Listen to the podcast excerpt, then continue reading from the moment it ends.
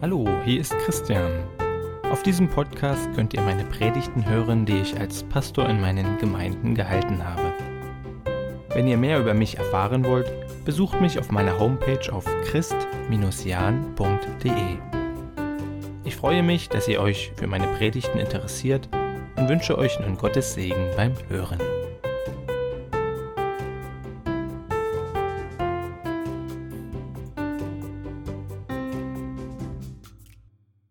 Wie viel ist ein Mensch eigentlich wert? Sehr schwierig zu sagen. Ne? Und da gibt es tatsächlich auch ganz verschiedene Ansätze. Ähm, wenn man zum Beispiel nur die chemischen Elemente äh, betrachtet, ähm, dann sind wir zwei Drittel Wasser, also so 40, 60 Liter irgendwie in, die, in der Dreh. Und jetzt kann man sich eben ausrechnen, wie viel das so wert ist. Da kommt noch ein bisschen Kohlenstoff und Sauerstoff und Stickstoff dazu. Und ich habe das so gelesen, äh, dann kommt man wohl auf einen Wert von rund 10 Euro. Ist nicht sonderlich viel, ne? Jetzt würde vielleicht ein Mediziner sagen, aber warte mal, so einfach ist es nicht. Da gibt es ja noch ganz viele Hormone und allein das Insulin, was im Körper ist, äh, das ist richtig viel wert. Ähm, da kommt man schon auf mehrere Millionen. Und der Physiker würde entgegnen, ja, aber auch das ist ja noch nicht alles, weil in uns, da sind ja ganz viele Atome und die haben wahnsinnig viel Energie. Und es sind mehrere Millionen Kilowattstunden. Wenn man die nutzbar machen könnte, dann hätte man einen Wert von ja, 70 Millionen Euro. Und dann gibt es auch noch ganz andere Ansätze, ähm, um das irgendwie ausrechnen zu wollen. Ähm, wie viel Blut, wie viel Muttermilch, wie viel Samen man im Laufe seines Lebens spenden und verkaufen könnte. Oder auch Organe, ähm, was die wert sind, wenn man die spenden würde. Oder auch ein ganz anderer Ansatz, ähm, welche Wirtschaftsleistung ein Mensch so im Laufe seines Lebens ja quasi erreichen kann. Aber eine Sache erkennen wir in all diesen unterschiedlichen Rechenmodellen. ein toter Mensch ist weniger wert als ein lebendiger Mensch. Ja, ein toter Mensch, da sind keine Hormone mehr, die produziert werden, keine, kein neues Blut. Ähm, das menschliche Atomkraftwerk ähm, ist abgeschaltet, abgestorbene Organe sind auch wertlos und ja, der Wirtschaft kann, kann man auch nichts mehr Gutes oder kann man auch keinen Mehrwert mehr bringen. Und so dieses, ähm, ein toter Mensch ist weniger wert als ein lebendiger, ich glaube, das ist ja irgendwie auch normal oder das spüren wir immer wieder. Und es deckt sich auch ja, mit der Bibel, würde ich sagen. Ich will mal fragen, was macht den Menschen eigentlich aus? Was ist so das tiefste Sein, das tiefste Innere eines jeden Menschen? Das ist ja auch eine schwere Frage und ich will mal in die Ursprungsgeschichte schauen ähm, weil wo, wenn ich ja in der Beschreibung, wie der Mensch entstanden ist, kann ich das lesen. Was macht uns Menschen aus? In der Tat gibt es da im 1. Mose Kapitel 2 ein Vers, der in, in einer unerreichten Knappheit und dennoch wahnsinnig, wahnsinnigen Tiefe das Sein des Menschen beschreibt. Und diesen Vers im 1. Mose 2, Vers 7, den möchte ich euch vorlesen. Da machte Gott der Herr den Menschen aus Staub von der Erde und blies ihm dem Odem des Lebens in seine Nase. Und so ward der Mensch ein lebendiges Wesen. Also Gott formt einen Menschen, einen Körper, die chemischen Elemente, will ich mal sagen. Was benutzt Gott dafür? Staub vom Erdboden. Nicht mal irgendwie Tonerde oder so wo man irgendwie gut formen kann, die wertvoll ist, weil man damit Dinge schaffen kann. Ähm, nicht mal Muttererde, weil da Nährstoffe drin sind. Nein, er benutzt Dreck, wertlosen Staub. Und Gott ist fähig, aus diesem Dreck etwas Großartiges wie den Menschen, wie uns zu machen. Er formt unseren Körper. Und ja, das ist vielleicht noch nicht so viel wert, wenn da jetzt so ein Körper auf, auf der Erde liegt, aber dabei belässt es Gott nicht. Er haucht uns einen Lebensatem ein, so heißt es. Er kommt uns ganz nah und taucht in unsere Nase Leben ein. Und dadurch macht er uns so unglaublich wertvoll. Also wir sind Körper und wir sind Leben. Und beides ist von Gott gegeben. Beides gehört auch unmittelbar zusammen. Also hier ist nicht irgendwie so eine Trennung zwischen, zwischen Leib und Seele oder zwischen Leib und Geist, wie es oft ja im Griechischen dann auch gemacht wurde ähm, und da auch so ein qualitativer Unterschied gemacht wurde. Nein, es ist hier nicht, sondern wir sind Leib und wir sind Leben. Und dann schließt der Vers mit einem Satz, um den es mir heute ganz besonders gehen soll. Er schließt mit diesem Satz, und so ward der Mensch ein lebendiges Wesen. Also auch hier nochmal diese Zusammengehörigkeit von Mensch und also Mensch als Körper und Leben. Und dann kommt noch eine ganz entscheidende Komponente hinzu, nämlich dieses lebendige Wesen oder lebendige Seele, so wie es in den meisten Übersetzungen heißt. Aber so richtig trifft es eigentlich gar nicht die Bedeutung dieses Wortes. Ähm, Im Hebräischen steht dort Nefesh. Und lange Zeit war gar nicht so wirklich klar, was das jetzt wirklich bedeutet. Erst seit relativ kurzer Zeit, also ich sag mal seit vielleicht 60 Jahren, ist man sich da doch weitestgehend einig. Und man denkt heute, dass dieses Nefesh eigentlich ein Organ ist. Und zwar das Organ, was quasi so unterhalb der Zunge anfängt und dann hinübergeht in den Hals. Also so das Innere des Halses. Ja, und da merken wir, im Deutschen haben wir im Grunde gar kein richtiges Wort dafür, für diesen Bereich. Am ehesten vielleicht noch irgendwie Schlund oder Kehle. So dieses Innere des Halses, was unter der Zunge anfängt. Was wir aber wissen und merken, das ist ja eine sehr, sehr, sehr sensible Stelle. Na, also das ist unser Herz zum Beispiel, das ist eingebaut in so einen Brustkorb irgendwie, es ist geschützt, aber der Hals, ja gut, ein paar Sehnen, ein bisschen, ein bisschen Muskeln und so, aber das ist doch sehr sensibel und dennoch immens überlebensnotwendig. Ja, einen Arm oder ein Bein kann, kann ich verlieren und trotzdem weiterleben. Den Hals, wenn der durchtrennt wird, dann ist Schluss, dann ist vorbei. Warum? Ja, weil das Leben dann hindurchfließt. Ne, die Halsschlagader, die Luftröhre, die Speiseröhre, auch die Stimmbänder, alles ist hier drin. Also es gelangt das Blut, der Sauerstoff, die Nahrung, das gelangt erst in unseren Körper. Der Schlund ist auch so der Ursprungsort der Kommunikation. Ne? Die Stimmbänder, auch die Zunge letztlich. Ähm, also wenn ich all das irgendwie zusammenfassen wollte, dann könnte man vielleicht sagen, dass hier all unsere Grundbedürfnisse Befriedigung erfahren. Ja, und insofern steht dieses Wort Nefesh eben im ganz engen Zusammenhang mit unseren Bedürfnissen. Man könnte tatsächlich frei übersetzen, und so ward der Mensch ein lebendiges Bedürfnis.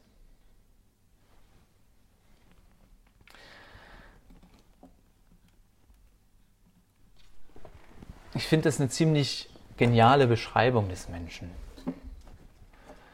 Weil sie ähm, ja doch, also so kurz ist, so knapp und dennoch so wahr. Wir sind ein lebendiges Bedürfnis. Leib und Leben und das ergibt ein lebendes Bedürfnis. Wir sind Bedürfniswesen. Und wir merken das, wenn diese nicht erfüllt sind,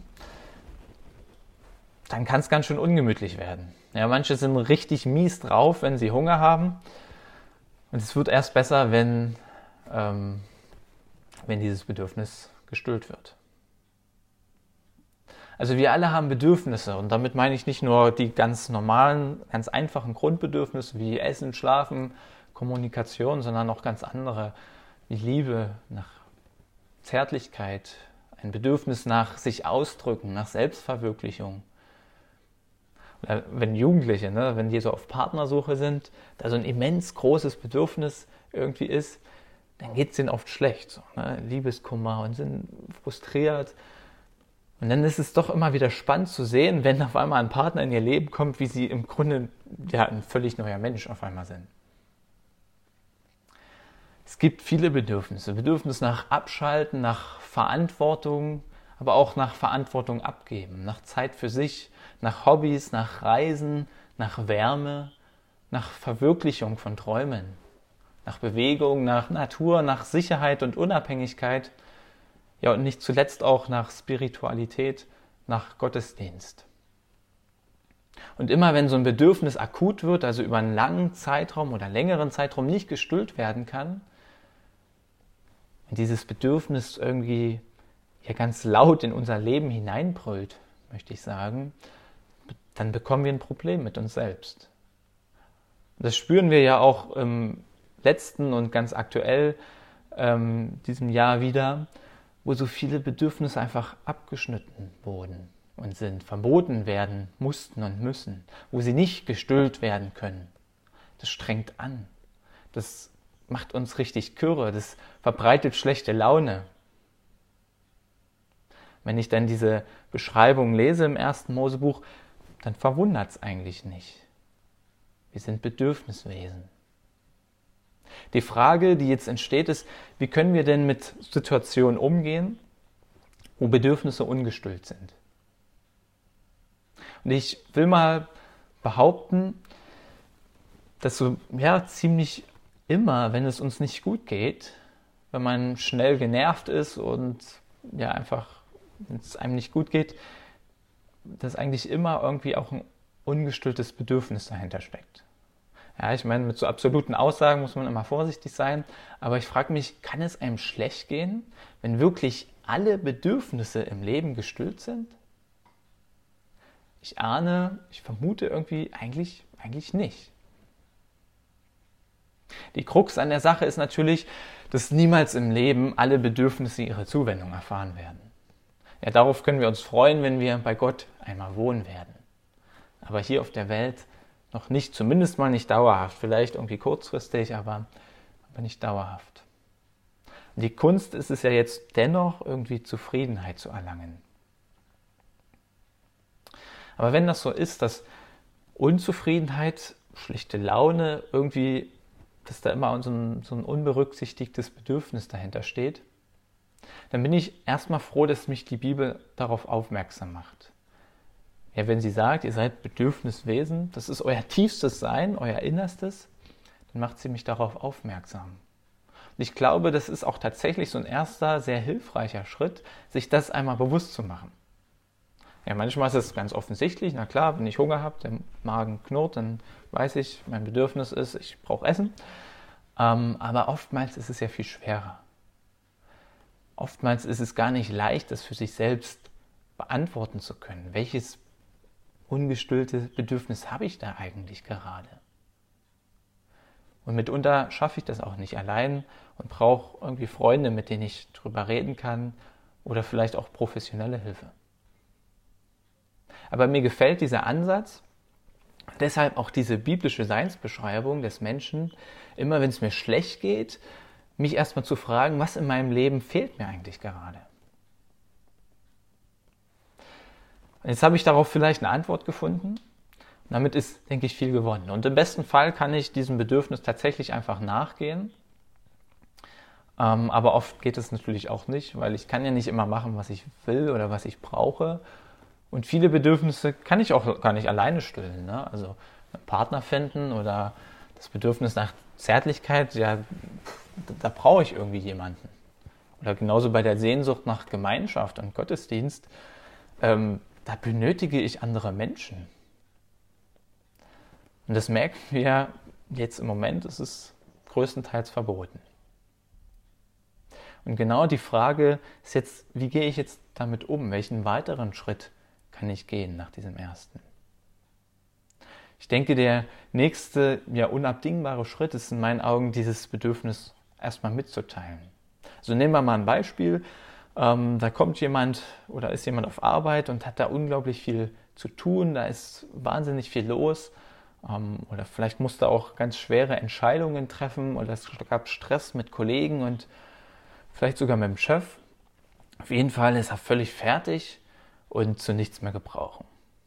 Und jetzt kommt diese Person nach Hause und der Partner oder die Partnerin oder die Kinder oder die Geschwister oder die Eltern oder sonst wer, die hatten auch einen erlebnisreichen Tag und haben so ein großes Bedürfnis, sich jetzt detailliert mitzuteilen. Oder noch schlimmer, sie hatten auch einen schwierigen Tag und wollen jetzt irgendwie Hilfe und Rat und Entscheidungen haben von einem. Da ist schon das Potenzial erstmal da, dass es ganz schön krachen kann. Ja, man ist genervt und will eigentlich nur in Ruhe gelassen werden. Schnell schimpft man jetzt und beschwert sich. Was wollt ihr alle von mir? Kann ich nicht einfach mal meine Ruhe haben? Aber wie wäre es, wenn mir bewusst geworden ist, ich habe ein Bedürfnis, ein ganz akutes Bedürfnis nach Ruhe, nach einfach mal Zeit für mich und das jetzt erstmal mitteile. Wie wäre es, wenn ich genau das mache? Nicht irgendwie ähm, ja, rummeckern, sagen, jetzt lass mich in Ruhe, sondern einfach sagen, sorry, ich, ich hatte einen anstrengenden Tag und so ein maximales Bedürfnis nach ein bisschen Ruhe ist ja erstmal eine völlig andere Situation geschaffen. Ich habe mein Verlangen ausgedrückt und den anderen aber nicht irgendwas vorgeworfen, rücksichtslos zu sein oder ähnliches. Das hat wahrscheinlich auch ein bisschen was mit Demo zu tun, ja, so die eigene Schwäche zuzugeben, die eigene Grenze zu akzeptieren, ja, und anzuerkennen, auch ich habe Bedürfnisse in meinem Leben. Aber ich denke, das ist ein ganz wichtiger Schritt.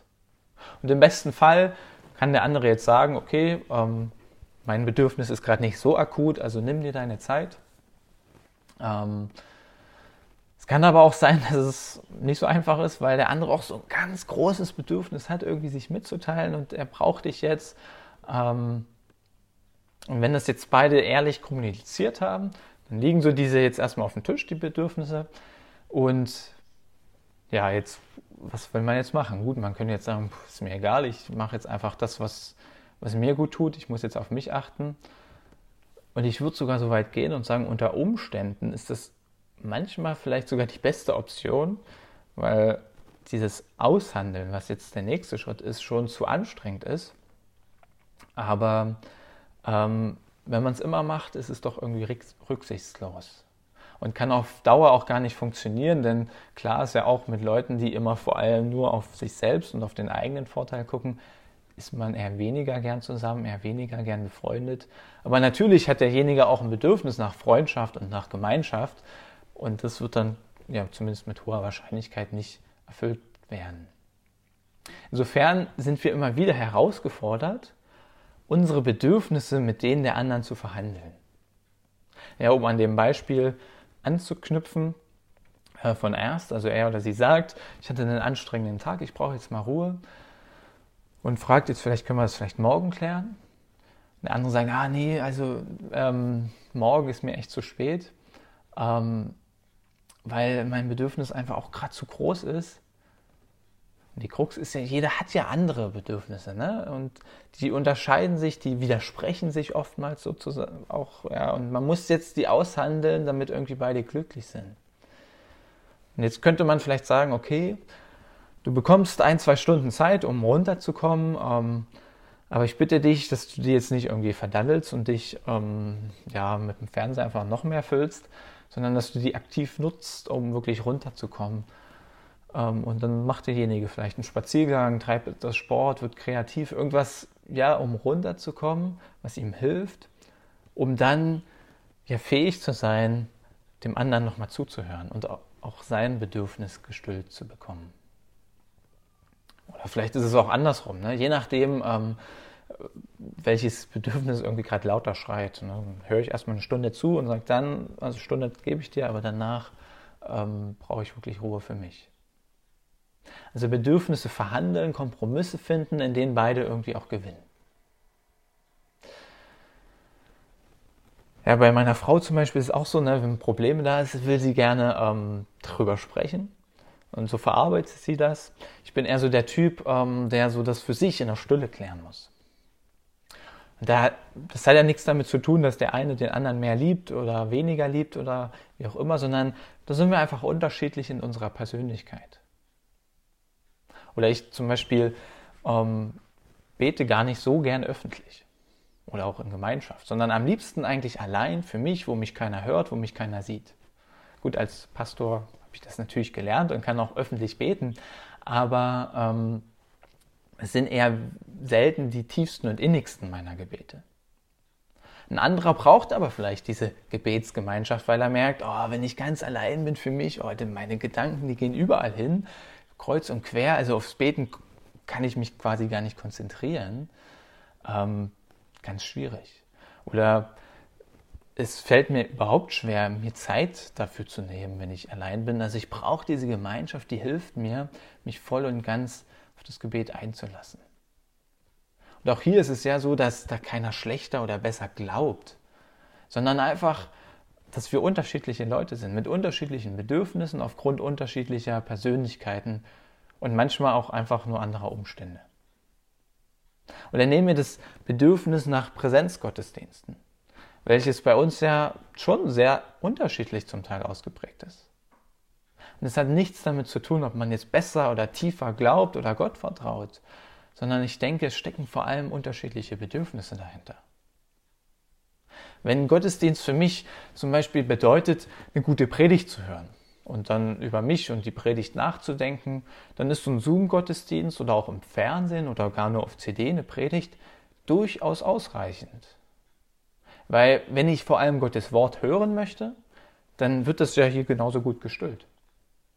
Wenn ich zu Hause bin, vielleicht sogar noch besser, weil andere Bedürfnisse wie ja, zum Beispiel, dass ich ausschlafen kann oder weil mir große Menschenmassen eigentlich eher Angst machen, weil die auch oder besser erfüllt werden und in Kombination ist es dann sogar fast, fast besser jetzt, so wie wir jetzt Gottesdienst feiern für den einen oder anderen.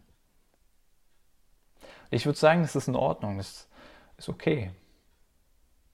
Wenn es mir aber im Gottesdienst vor allem um Anbetung, um Lobpreis, um gemeinsam Singen geht, ja, dann ist so ein Zoom-Gottesdienst tatsächlich schwieriger. Dem würde ich vielleicht auch eher empfehlen, jetzt in dieser Zeit, ja, irgendwie im, im Fernsehen oder im Internet einen, einen, gut gemachten Gottesdienst anzugucken, wo tolle Musik ist, eine Begleitung durch, durch eine Band oder durch Orgel oder was auch immer, aber wo ich motiviert bin und mitzusingen und wo auch so ein Gefühl von, von gemeinsamem Singen irgendwie entsteht, weil ich Gesang mithöre und so. Ähm, und ich glaube, der kommt dann durchaus auch da auf seine Kosten, aber naja, das gemeinschaftliche Singen fehlt ihm doch. Ist vielleicht okay, aber naja. Wenn ich im Gottesdienst aber vor allem meine Sehnsucht nach Gemeinschaft stille, na, dann, dann fehlt mir jetzt schon ungemein was. Oder wenn ich ein großes Bedürfnis nach Kontinuität, nach Sicherheit, nach Gleichheit habe, Veränderung schlecht wegstecke, ja, dann ist so ein Zoom-Gottesdienst ja höchstens besser als gar nichts. Aber so wirklich gestillt werden meine Bedürfnisse gar nicht. Dafür bedarf es dann eben diesen Gottesdienst vor Ort mit anderen Menschen zusammen. Und derjenige leidet jetzt wahrscheinlich noch mehr, wenn er sieht, oh, da gibt es einen Teil in der Gemeinde, und da ist das Bedürfnis nach einem Gottesdienst vor Ort, wo wir uns versammeln, gar nicht so groß. Nicht so groß wie bei mir. Woran liegt das? Ne? Ich würde sagen, einfach weil durch andere Bedürfnisse auch so ein digitaler Gottesdienst durchaus Befriedigung erfahren kann. Der eine, der andere nicht. Und so wage ich zu behaupten, das hat nichts mit dem Glauben zu tun, nichts mit dem Gottvertrauen, sondern eben tatsächlich mit den unterschiedlichen Bedürfnissen. Insofern macht mich dieser kleine Vers im ersten Mosebuch darauf aufmerksam, mal in mich hineinzuhören und zu erforschen, welches ungestillte Bedürfnis macht sich da in meinem Leben gerade breit und macht mir mein Leben schwer. Und im zweiten Schritt das dann ganz ehrlich offen zu legen und wenn das alle gemacht haben, dann darüber zu verhandeln, wie jeder so auf seine Kosten kommt. Wie können wir denen, die jetzt besonders leiden, ein Leiden ein Stück weit helfen? Und wie können wir denen, die jetzt in der Pandemie vielleicht sogar manches genießen, auch nach der Pandemie diese Dinge zugestehen? Es geht also darum, Bedürfnisse wahrzunehmen und zu verstehen, ja, weil sonst passiert es schnell, dass man irgendwie schlecht voneinander denkt, sich gegenseitig Vorwürfe macht, weil man den anderen nicht versteht, seine eigenen Überlegungen macht. Aber ich glaube, auf diese versteckten Bedürfnisse zu schauen, das ist eigentlich ein sehr barmherziger Blick. Ein barmherziger Blick, zu dem wir in diesem Jahr, wir denken an die Jahreslosung, ganz besonders aufgefordert sind. Dieser barmherzige Blick auf sich selbst, aber auch eben auf die Leute um uns herum. Auf, auch, auch auf die Leute, die so ganz anders denken, mit denen man eigentlich gar nichts anfangen kann. Ja, bis hin zu Querdenkern, AfD-Wählern, den Politikern, konservativen, Liberalen, ja allen, die so anders sind als ich selbst. Einen letzten Schritt habe ich noch, der ist ein bisschen kürzer. Weil es wird natürlich auch immer wieder vorkommen, dass trotz allen Verhandelns meine Bedürfnisse ein Stück weit auf der Strecke bleiben. Ich denke, das haben und erleben wir aktuell ja auch wieder, viele zumindest von uns, ja, Familien, die nicht mal ein, für ein paar Stunden am Tag auch elterliche Verantwortung abgeben können, die dennoch arbeiten müssen. Oder alte Singles, Einsame, die ja auf soziale Interaktion angewiesen sind und das gerade nur sehr, sehr geringfügig können. Menschen, die das Bedürfnis haben, jemandem zu helfen oder jemanden zu besuchen, vielleicht im Altenheim die Eltern, und das im Moment einfach nicht dürfen.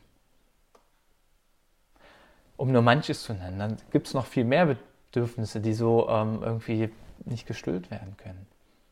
Und da kann dieser vierte Schritt vielleicht schon noch mal helfen. Weil ich glaube, wir dürfen all unsere Bedürfnisse immer wieder vor Gott vorlegen und ihn bitten, dass er sie irgendwie stillt. Ja, auch das wird nicht immer so passieren, wie wir das denken, aber zumindest, dass er vielleicht einen Frieden darüber gibt, eine Zufriedenheit. Jetzt könnte natürlich der Einwand kommen, Moment mal, warum ist das Gebet eigentlich der vierte Schritt und nicht der erste? Ähm, und dem würde ich sagen, ja, natürlich, du hast recht. Ähm, letztlich ist das Gebet in allen Schritten auch schon mitgedacht. Und es ist sinnvoll, ihn einzubeziehen. Dennoch habe ich die Reihenfolge bewusst so gewählt, weil die Bitte, dass Gott mein konkretes Bedürfnis stillt, tatsächlich so erst am Ende stehen kann. Ich bitte Gott natürlich, dass er mir zeigt, wo ist denn mein ungestilltes Bedürfnis? Ich bitte ihn natürlich, dass er mir Mut und Kraft schenkt und auch vielleicht eine Situation schafft, in der ich diese Bedürfnisse mitteilen kann. Und ich beziehe ihn natürlich in die Verhandlung mit ein und bitte um Weisheit und eine gute Lösung. Aber wenn das Gebet am Anfang steht, also dieses Gebet, Gott, kümmer du dich mal, du um meine Bedürfnisse und ich den Weg eigentlich nur abkürzen will ähm, und ich diesen Weg nicht gehen möchte, nicht ähm, ja, in mich hineingehen möchte, nicht mich erniedrigen und auch meine Schwächen offenbaren will und keine Lust habe, diese anstrengenden Verhandlungen zu führen, ja, dann missbrauche ich, würde ich sagen, das Gebet. Ja, Gott ist in allen Schritten dabei, aber wir müssen schon auch diese, diesen Weg gehen. So wie es ja auch nicht ausreicht, zum Beispiel, ne, wenn ich etwas falsch gemacht habe, Gott um Verzeihung zu bitten. Ja, das ist gut und wichtig und richtig, aber genauso wichtig ist es, zu der geschädigten Person hinzugehen und mich dort zu entschuldigen. Deshalb dieser Schritt hier bewusst als vierter Schritt. Und einen aller, allerletzten Punkt, den will ich noch nennen, ähm, aber es ist nicht ähm, der fünfte, sondern tatsächlich der letzte Schritt, nämlich das Dankgebet. Ja, wenn sich also das Problem schon nach dem Offenlegen meiner Bedürfnisse erledigt hat, dann kommt das, Bedürf äh, das Dankgebet jetzt eben als, als Schritt drei sozusagen, ja, aber als letzter Schritt. Insofern, ähm, in mich gehen, ehrlich sein, miteinander verhandeln, bitten und danken. Amen.